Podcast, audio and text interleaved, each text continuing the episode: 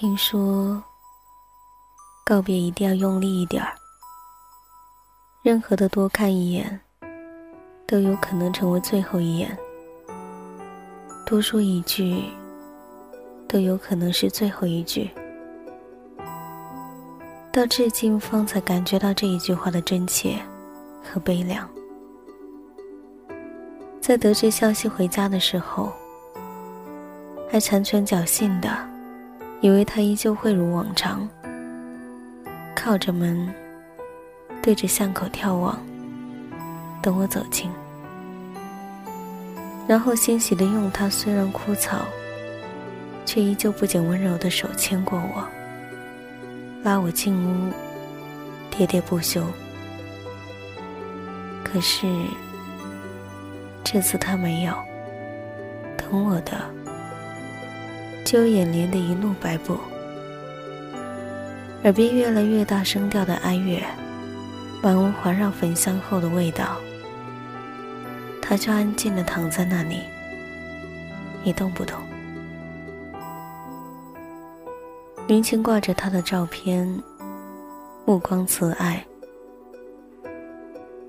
他日渐俯下，再也直不起的背脊。他颤颤巍巍的。要费力才能支撑起他的身躯，到后来，他的呼吸渐渐撑不起所有器官的衰竭，他的眼角带泪，他越来越痛。岁月尽管不饶人，可他也掩盖不住一个人的贤德慈爱。老年的他。一如还是那慈祥的脸，花白的头发和满是深刻的皱纹，也丝毫不减他的可爱。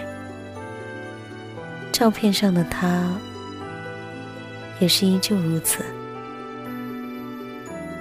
我冲过去想抱抱他，像往常一样说我来了，却被拦下了。他们告诉我，不能触碰到他，不要牵他的手，不然他会舍不得离开的。可是我控制不了，悄悄隔着棉布触摸到他满身的冰凉，透骨的凉。小时候每一个冬天，都会帮我捂手的他，没有一丝的生气。就那么躺在那里，静静的。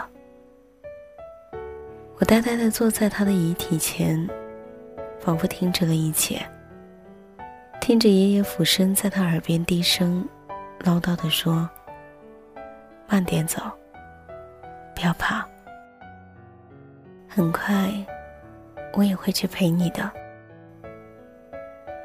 我感受到了他离开的真切。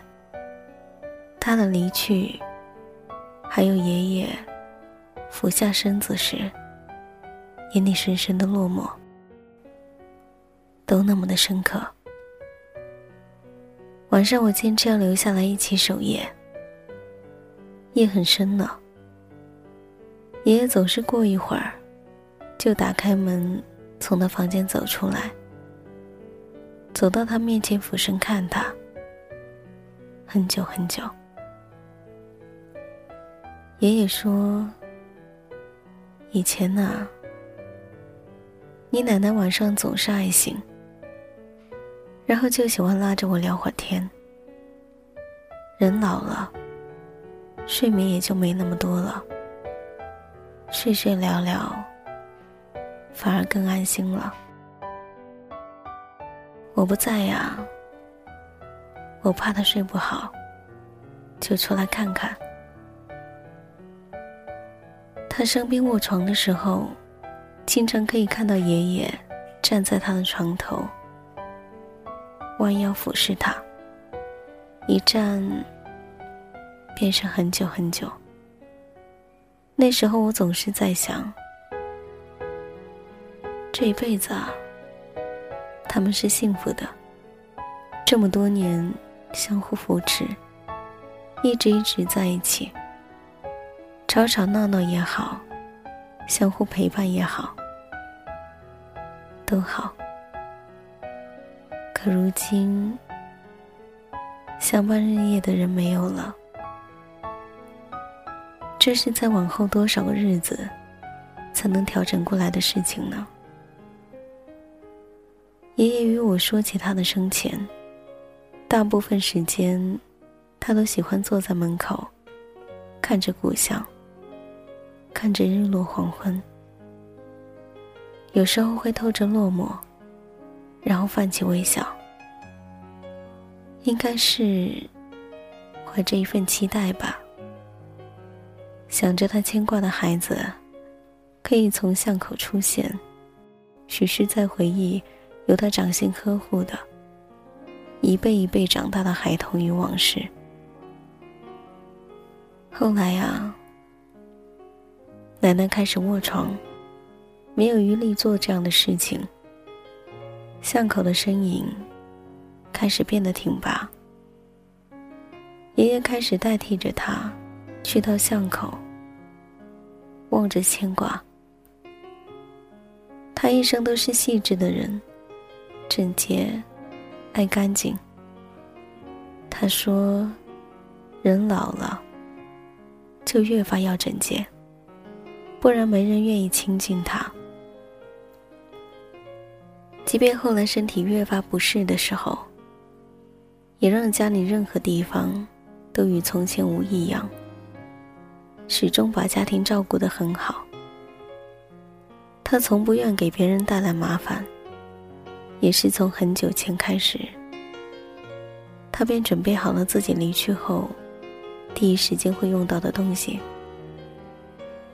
细致周到到让人觉得心疼。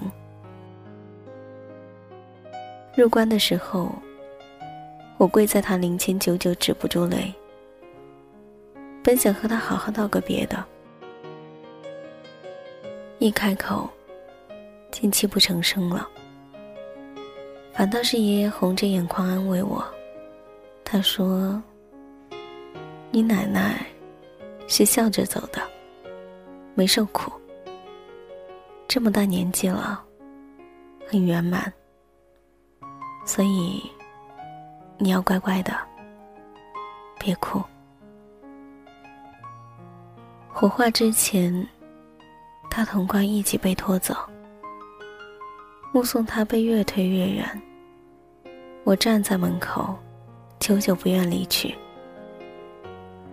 我解释不了那种感觉，也无法让所有人明白，那是一种怎样的心痛与难过。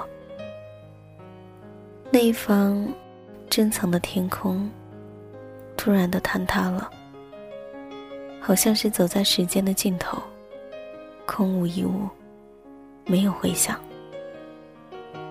若和之前，工作人员允许我们去和他做最后的道别，我看不到他了。那里没有进去之前的棺，没有棺里面盖着的布，没有布下面的他，只剩下并不完整的白骨，躺在冰冷冷的铁架上。这种仪式，那么残酷。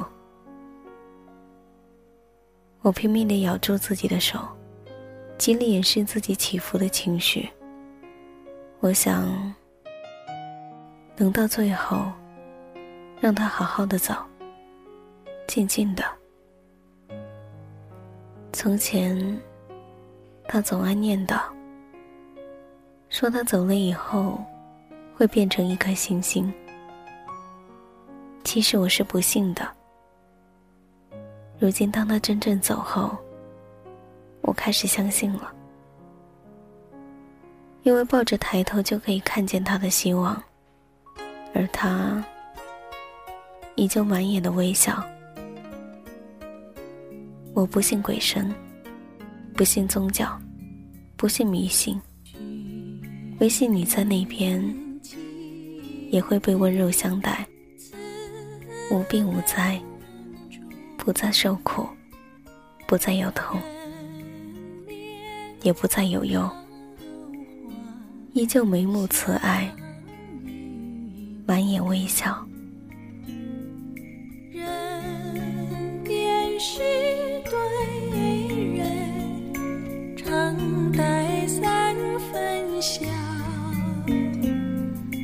桃花源。